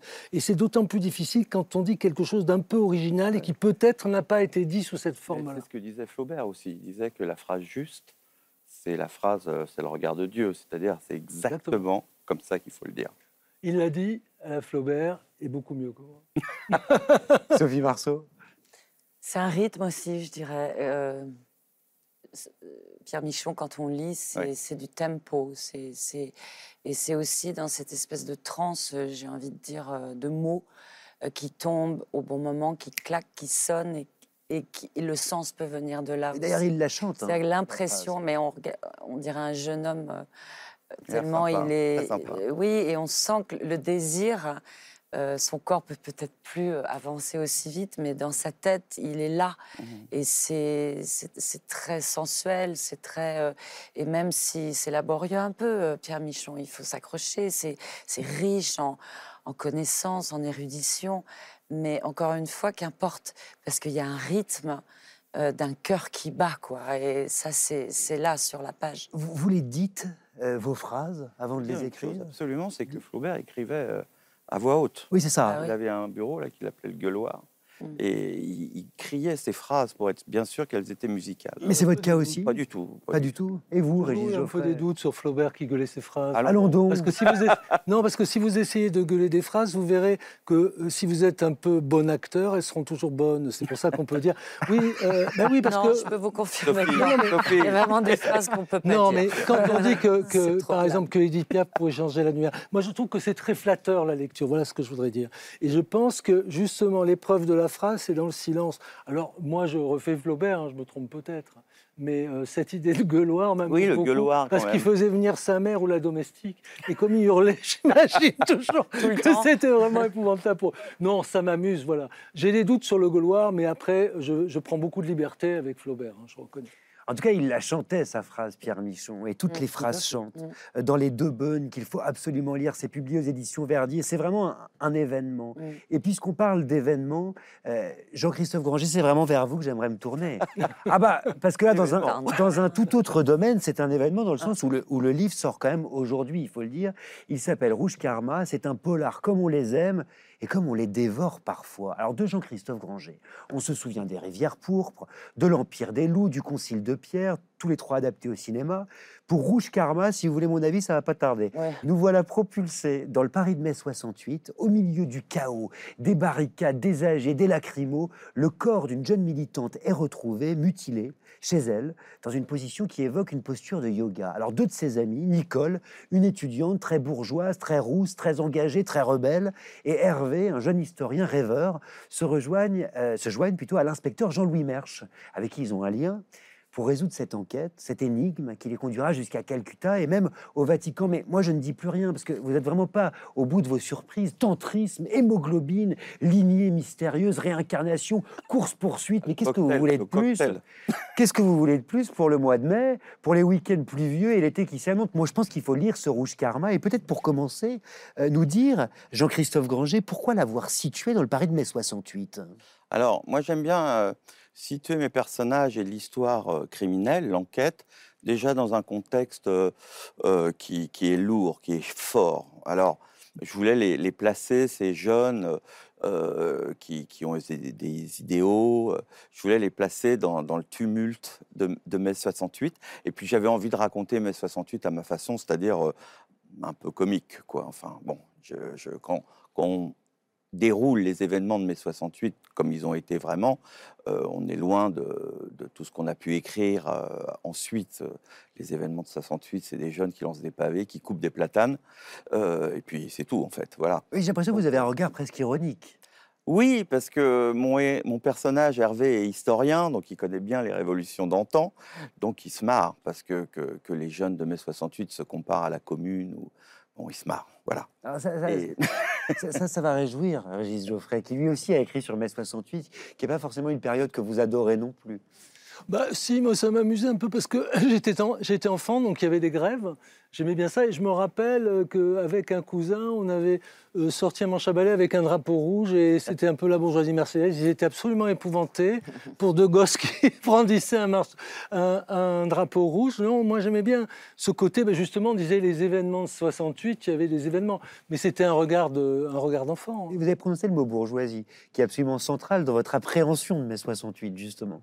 Oui, bah, parce que c'était les étudiants euh, de la Sorbonne. Enfin, ils, ils- ils rentraient le midi manger le, le- le steak de maman. Enfin, vous voyez, c'était pas des, des, des- comment dire, des révolutionnaires. C'était ça ou mourir de faim. Pas Mais- mais- Le peuple était du côté, pardon, des, des CRS. Bien sûr. C'était les, Le, les le fils peuple, de c'était les, CRS, des, des pauvres gars de Montpellier qu'on avait envoyés là se faire, se faire euh, taper dessus, etc. Donc euh, j'ai- j'aimais bien raconter ça. Mais ce qui m'importait surtout, c'est de créer une sorte de chaos dont va émerger euh, l'histoire criminelle qui, j'espère, est inattendue parce qu'on est dans les événements de 68 qu'on connaît bien. Mais en fait, moi, je vais raconter autre chose, une Ah histoire souterraine. Et on va se plonger dedans, évidemment. Mais j'ai l'impression que ce que vous racontez d'abord et dès le début du livre, c'est vraiment la puissance avec laquelle certaines doctrines, certaines utopies mènent à l'embrigadement euh, d'individus. Au fond, c'est comme si tous vos personnages avaient ce besoin viscéral de croire en quelque chose, au risque de s'aveugler, au risque de l'absurde. Bien sûr, euh, et surtout mes méchants. Mes méchants, ils sont toujours euh, euh, obsédés par une espèce de vocation, de but qui leur fait presque croire qu'ils font le bien. Donc c'est là où on va avoir des soupçons. On, voit bien qu'il y a un rite, on voit bien qu'il y a un, sacrifice, quelque chose d'ésotérique, et on voit bien que le, tueur suit, suit une idée tout à fait mystérieuse qui est, liée à l'Inde. Donc ça, c'était mon dada. En fait, plus que mai 68, je voulais raconter ce, grand voyage des hippies. Moi, j'adore les hippies, leur look, leur musique, euh, le, le grand voyage euh, qui, qui- qui partait de l'Europe jusqu'en Inde. C'était ça que je voulais raconter. Donc, quand on est à Calcutta, on retrouve tout- tous ces gens qui, qui sont en quête de spiritualité. Et c'est une chose que moi, qui m'attire beaucoup. euh, J'adore ça. En quoi vous croyez, vous, Jean-Christophe Alors moi, je crois en Dieu, euh, façon catholique, mais d'une façon générale, comme disait Flaubert, euh, je crois que la, la- la pulsion divine, c'est-à-dire c'est- c'est- cette grande interrogation, c'est la plus belle chose qui puisse euh, nous grandir, les, êtres humains. C'est ce qu'il disait, Flaubert. Il disait que c'était, il y avait une dimension poétique extraordinaire dans l'appel de l'absolu comme ça. Donc moi, évidemment, ces jeunes qui partent en sandales euh, et, avec des fleurs dans les cheveux euh, jusqu'en Inde, euh, je trouve ça extraordinaire, superbe. Mais, justement, on approche de quelque chose d'intéressant. Qu'est-ce que vous cherchez, en fait, euh, à travers vos livres? Qu'est-ce que vous cherchez à atteindre? Qu'est-ce que vous cherchez à explorer Alors moi, j'explore la peur, j'explore le mal. Euh, parfois, il y a un contresens sur ce que je fais parce qu'on pense que je suis complaisant ou que j'aime la violence. C'est tout le contraire. Je ne vais pas vous expliquer qu'on écrit sur ce qui vous pose un problème, sur quelque chose que vous ne pouvez pas digérer. Moi, j'ai jamais pu digérer la violence. Depuis tout petit, j'ai j'ai eu des grandes peurs quand j'ai vu les images de la guerre, les images de, de la Shoah. Jamais pu digérer ça. Et tout naturellement, quand vous vous mettez à écrire, vous écrivez sur ce que vous avez sur le- l'estomac. C'est tout simple, il n'y a pas de complaisance. Et, donc, je, creuse toujours ce sillon du mal. Pourquoi quelqu'un en arrive à, tuer des, jeunes femmes dans, des conditions si atroces? Et dans mes livres, c'est ce que je dis toujours, c'est un optimisme un peu compliqué, mais euh, le tueur a pas une excuse, mais une explication à sa, pulsion meurtrière. Il y a toujours une, une enfance chaotique, un traumatisme terrible, et c'est ce qu'on va remonter là au fil de l'Inde. Euh, euh, mon livre, on peut dire, au bout d'un moment, devient un roman d'aventure, parce que c'est ces trois jeunes qui, qui vont remonter jusqu'à la, la cité de, de cette secte. C'est, oui, c'est un roman d'aventure. Jean-Christophe Goranger, de quelle couleur est le mal pour vous et pourquoi est-il rouge? Ah, bah, bien sûr qu'il est rouge. Depuis les on- rivières pourpres jusqu'à Rouge. Karma. J'ai été surpris parce qu'il y a certains journalistes qui disent Ah oui, rouge, euh, comme euh, le, le, les- le marxisme, mai 68, ça m'a C'est le jamais. yin aussi, ça jamais- peut être le, le yin, Oui, oui, oui. Il y a, il y a- il y a- le moi, j'ai tout de suite vu euh, du le rouge côté violence, côté oriental. euh, voilà, c'est ça le rouge pour moi, c'est cette quête-là. Et puis, donc, Rouge Karma, je voulais raconter l'histoire de ces trois personnages qui ont un, un destin très fort. Et vous savez, le karma, on pense souvent que c'est le, le destin, euh, l'avenir. Mais c'est le contraire. C'est l'ardoise qu'on paye au nom des vies passées. Donc, je ne sais pas ce qu'ils ont fait, mes trois jeunes, là, mais ils ont un karma. Mais moi, ce qui m'intéresse, c'est vous. Quelle ardoise est-ce que vous payez? Sur quelle vie passée?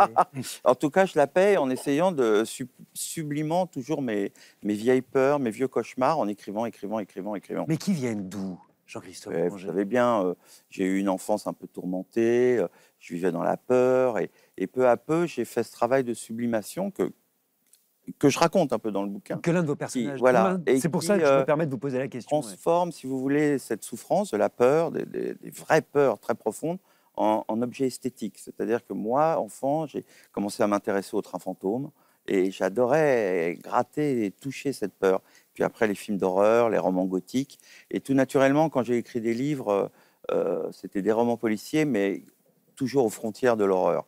Mes personnages de méchants, c'est des, c'est des démons, c'est des, personnages de films d'horreur. Ça veut dire qu'il s'agit d'explorer les formes les plus violentes, les plus extrêmes à chaque fois? Oui, et d'en faire des histoires d'ogres, vous savez, comme pour les, les enfants. Moi, je vois bien mes petits-enfants, ils adorent, euh, je leur raconte une histoire, euh, ça fait peur, mais ils sont dans mes bras, euh, ça fait peur pour de faux. Et je pense que mes romans, c'est pareil. Les gens sous la couette, ils lisent ça, Mm. mais c'est pour de faux.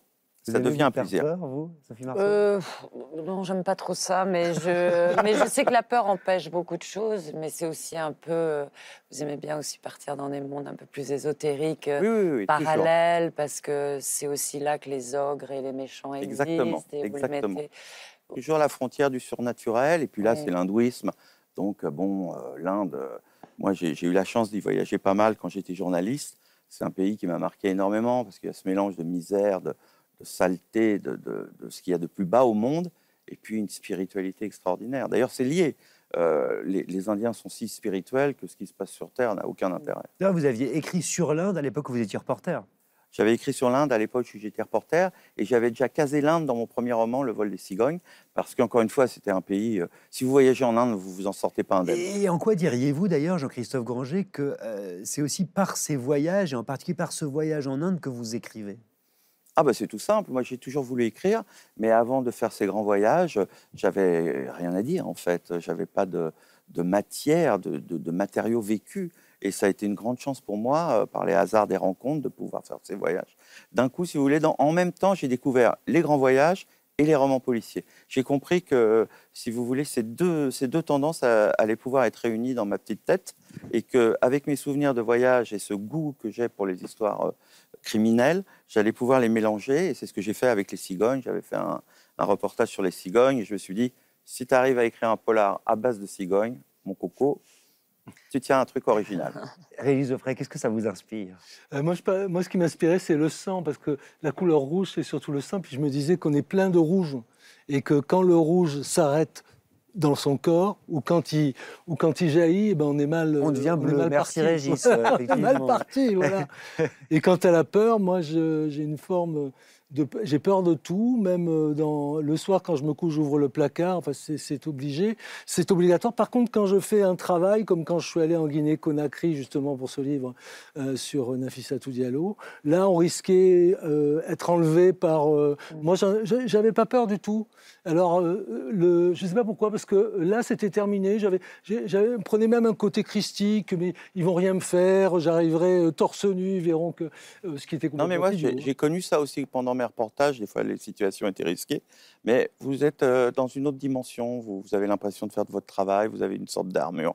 Mais la, la vraie peur, celle de la nuit qui tombe et puis des bruits dans la maison, c'est là-dessus mes bouquins. C'est les bruits dans la maison.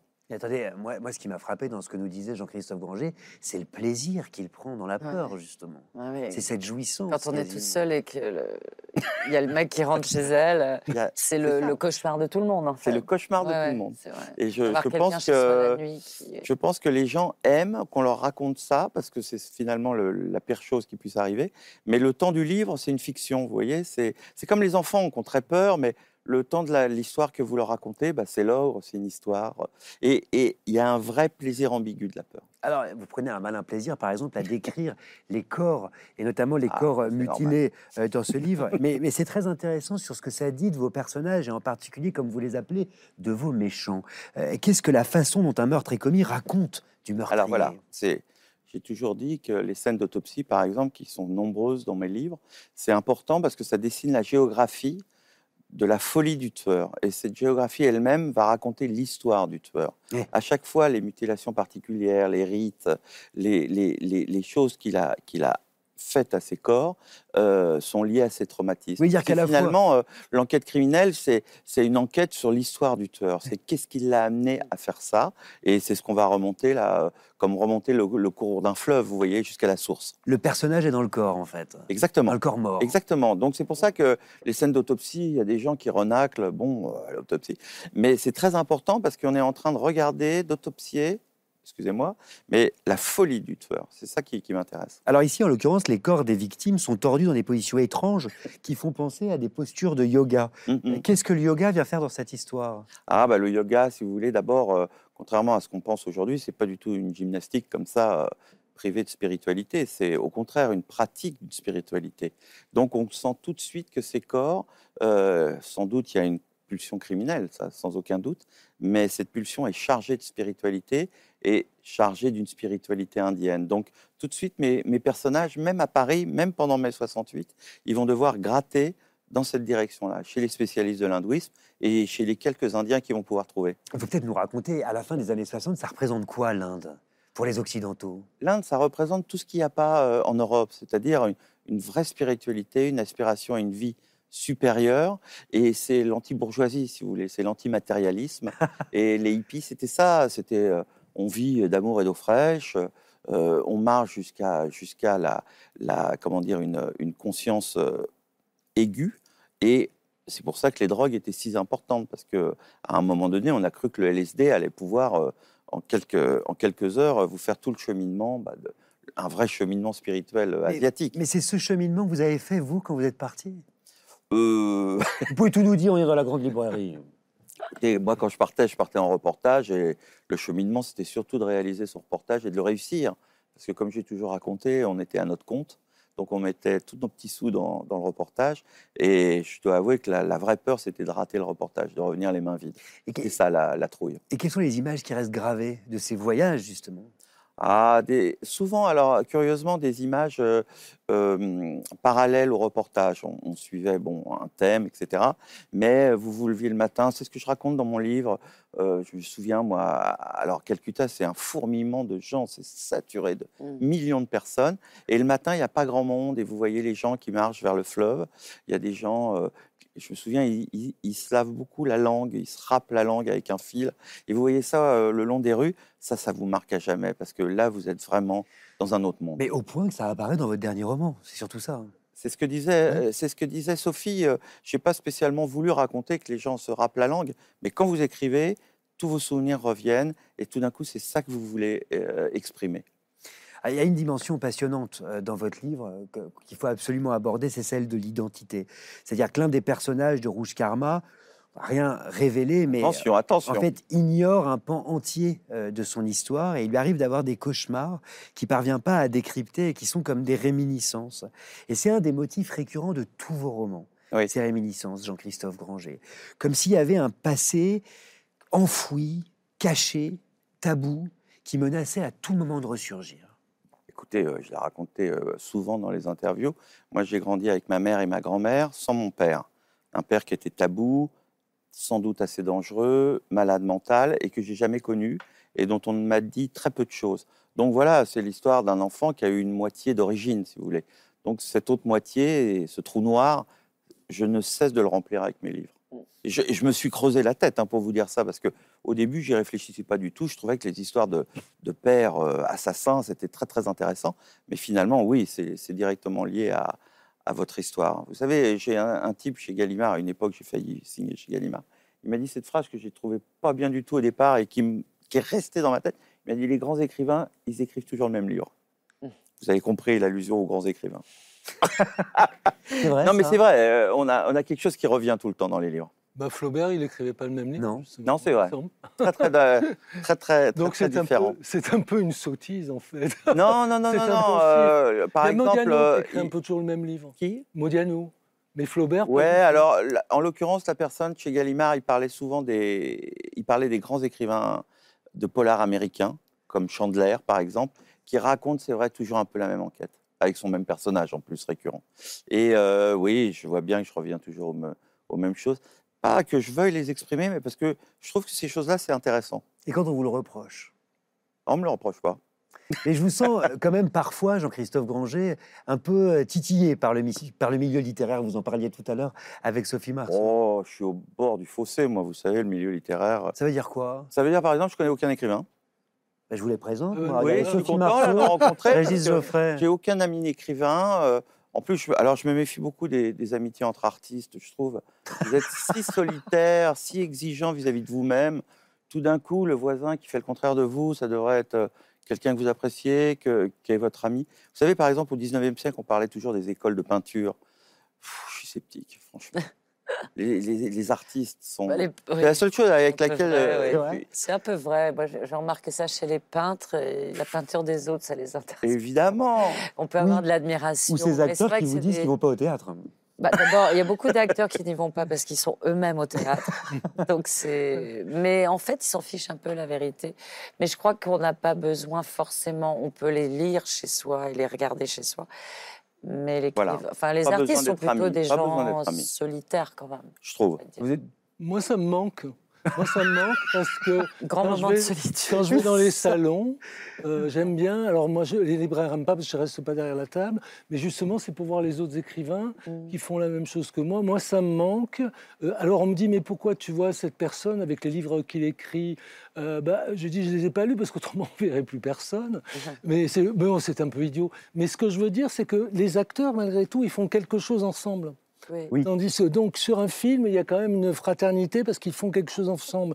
Les, les auteurs, même quand ils participent à, à un projet commun, c'est chacun de leur côté. Mm. Et moi, personnellement, le seul truc que je regrette, c'est que souvent on a des amitiés euh, très fortes pendant trois jours. Enfin, moi, c'est mon expérience.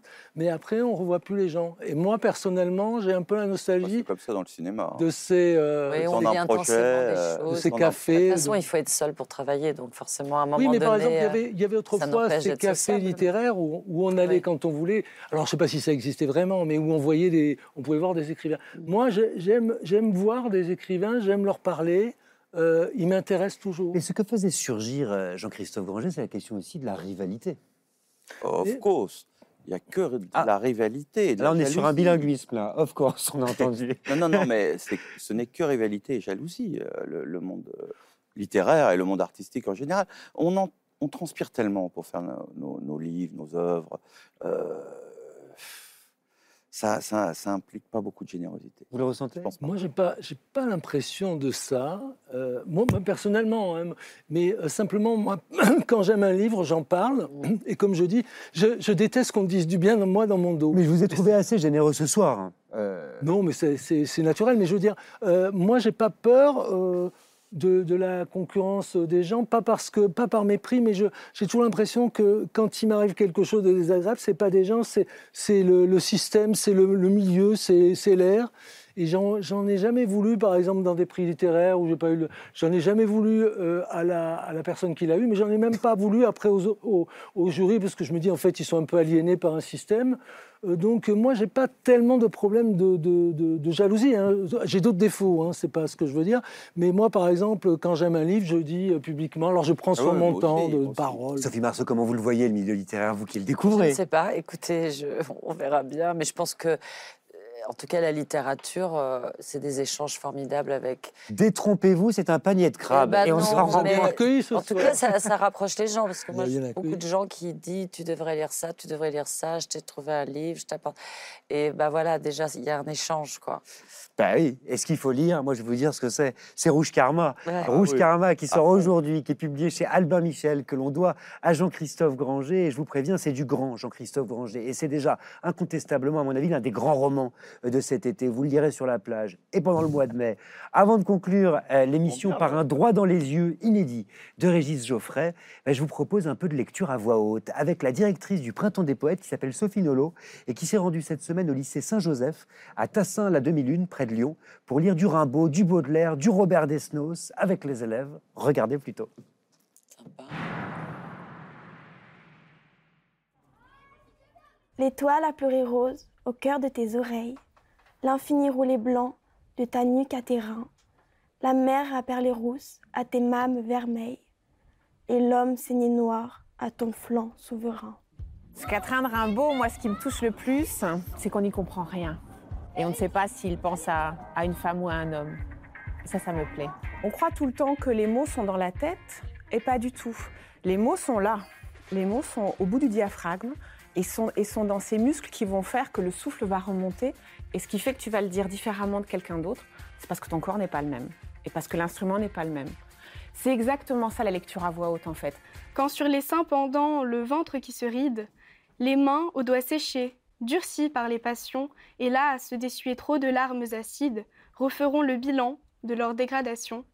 La belle que voilà restera belle encore, par la vertu d'un feu reflété constamment aux vitres d'un château dont les salles sonores seront hantées par ceux qui furent ses amants. La belle que voilà, c'est c'est tellement lui. C'est un Desnos amoureux et conduit malheureux et, et fou d'amour euh, pour Yuki, Yuki Fujita. Et c'est facile de dire quand on a 30 ans qu'une vieille femme, on l'aimera et qu'elle aura de la lumière parce qu'elle a été tellement, tellement aimée et tellement attendue. Mais, mais Desnos, c'est ça. C'est le désir, c'est la liberté ou l'amour, c'est c'est la vie. Une femme passa, d'une main fastueuse, soulevant, balançant le feston et l'ourlet, agile et noble avec sa jambe de statue. Fugitive beauté dont le regard m'a fait soudainement renaître. Ne te verrai-je plus que dans l'éternité? Car j'ignore où tu fuis, tu ne sais où je vais. Ô toi que j'eusse aimé, ô toi qui le savais. C'est l'idée de cette femme magnifique qui passe sous ses yeux. Et ce que je trouve bouleversant, euh, c'est cette fin et ce dernier vers où il la tutoie. Ô toi que j'eusse aimé, ô toi qui le savais. J'espère que cette femme l'a su, comme la Hélène de. De qui De Ronsard. Vous êtes merveilleux.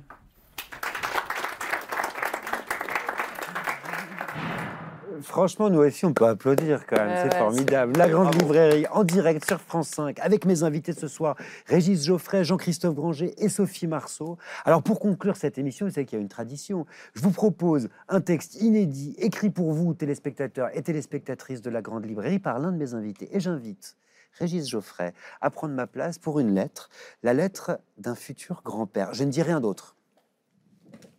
Prenez ma place, vous êtes d'accord? Bah oui, j'ai toujours rêvé de prendre votre place. Oui, ça, je vous connais. La rivalité, le milieu littéraire, Régis. Je ne sais pas qui tu seras, fille, garçon ou d'un sexe que tu inventeras. Je ne sais pas si tu seras. Pourtant, tout mon amour est pour moi et pour toi. Tout mon amour est pour toi. Personne d'autre n'en profitera. Je t'attends. Dépêche-toi. Le monde est catastrophique, mais il n'était pas fantastique quand nous sommes arrivés là. Il faut avoir l'audace d'être, trouver en soi la force de naître. Tu seras bien obligé d'inventer le soleil, la pluie, le vent. Ne compte pas sur les éléments pour t'apporter sur un plateau le beau temps. La vie est une catastrophe climatique, sanitaire, sismique, sans compter qu'il pleut des bombes, qu'à force d'être comprimées, les âmes des victimes font éclater les tombes. Je n'ai jamais connu la vie en meilleur état. Il faut du courage pour être là. Ils sont lâches, ceux qui se sont fait porter pâle, ceux qui se prélassent dans le néant, ceux qui refusent de rejoindre les humains et qu'à un cas inventer leur destin. Bien sûr, la vie est épouvantable, mais ceux qui ne viendront pas ne connaîtront jamais le bonheur fulgurant d'être là. C'est un bonheur d'exister, une joie. Regarde-moi, je te souris. Je suis prêt à tout pour te vendre la vie. Et si en définitive elle ne te plaît pas, grand-père te la remboursera. Allez, viens avec moi, je t'emporte. La vie te plaira comme à moi. Tu ne regretteras pas d'être venu. Ne fais pas l'idiot. Viens au monde. C'est grand-père qui te le demande. Je t'aperçois là-bas. Je te vois. Tu te caches. Je t'aime trop. Tu en profites déjà. Tu me ferais croire n'importe quoi, même que tu n'existes pas. Je te jette un baiser de loin. Attrape-le avec tes mains. Tu me le rendras quand tu naîtras. Je t'en donnerai d'autres. Ne t'inquiète pas. Tu en auras tant que tu voudras. Oh là là Bravo Vous lui montrerez, j'espère, un jour. Merci Régis Geoffrey. Et merci aussi à vous, Sophie Marceau et Jean-Christophe Granger, pour cette émission qui était pleine de joie et de générosité. La Grande Librairie, c'est fini pour aujourd'hui. Merci à vous de nous avoir suivis sur France 5, sur TV5 Monde, euh, en direct, en replay, en podcast, comme vous voulez, on est partout. On se retrouve la semaine prochaine, même heure, même plateau, toujours en direct, pour un dialogue exceptionnel entre le prix Goncourt Nicolas Mathieu et l'écrivain Didier Héribon qui publie, 14 ans après Retour à Reims, euh, qui a inspiré une génération d'écrivains, une suite magnifique à ce livre qui s'appelle Vie, vieillesse et mort d'une femme du peuple. C'est un livre extraordinaire, un livre sur sa mère, un livre dans lequel il se penche sur notre rapport aussi au vieillissement et à la façon dont la société ne cesse d'exclure les plus précaires et les plus âgés. Ils seront rejoints par Ariane Ascaride, qui reviendra sur son parcours, et par le primo-romancier et conducteur de train, Mattia Filice, dont le livre poème Mécano est à mon avis une révélation. On parlera d'affranchissement, de liberté, de trajectoire sociale et encore et toujours de destin. À mercredi prochain. Lisez bien.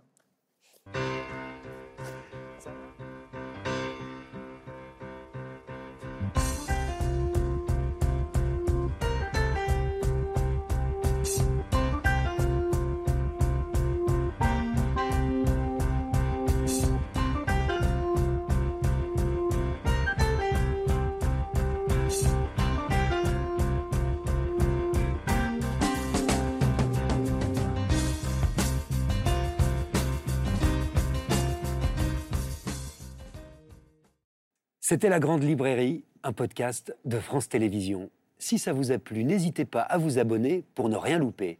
Vous pouvez aussi retrouver les replays des émissions en vidéo sur France.tv.